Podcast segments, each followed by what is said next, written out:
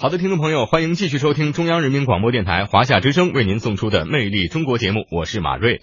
各位好，我是宋雪。长城保护条例颁布十周年，国家文物局在慕田峪长城向小学生授课。那《魅力中国》的下半时段《中国传奇》，我们一起来关注长城的保护。中国传奇。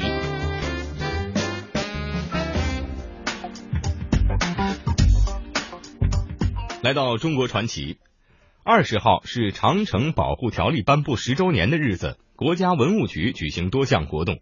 从二十号起，包括河北、内蒙古、甘肃在内的长城沿线十五个省市自治区将分别举行宣传保护长城的系列活动。其中最受关注的就是一堂由最权威的专家在长城脚下开展的长城公开课。记者在长城上有哪些见闻？这堂公开课又有哪些内容和亮点？我们来听央广记者丁飞的介绍。好的，主持人啊，我们现在呢正在爬这个北京的慕田峪长城。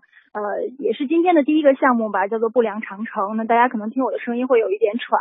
今天呢是这个长城保护条例公布十周年的日子。那么在十年前呢，国家文物局就启动了这个长城资源的调查，也摸清了长城的长度和这个分布，并且制定了保护的方案。根据权威的数据呢，我们现在知道长城的总长是两万一千一百九十六点一八公里，但是目前呢，像慕田峪长城这样保护比较好的，只有不到百分之十了。其实呢，长城也并不只是像八达岭、山海关、慕田峪，更多籍籍无名的长城正在淹没在时间和空间之中。目前呢，有近三成正在消失。那么，也是为了纪念这个条例颁布十周年，并且传递这个长城保护的理念。从今天开始呢，我国家文物局和各地的文物部门将举行一系列的主题活动。其中最受关注的就是刚刚主持人提到的这个传承脚下的公开课。那么今天呢，首个开讲的呢是这个国家文物局的副局长顾玉才，而听课的呢是来自北京小学四年级的学生们。那我们刚刚也见到了，他们是从四年级中精选出来的四十多个小学生。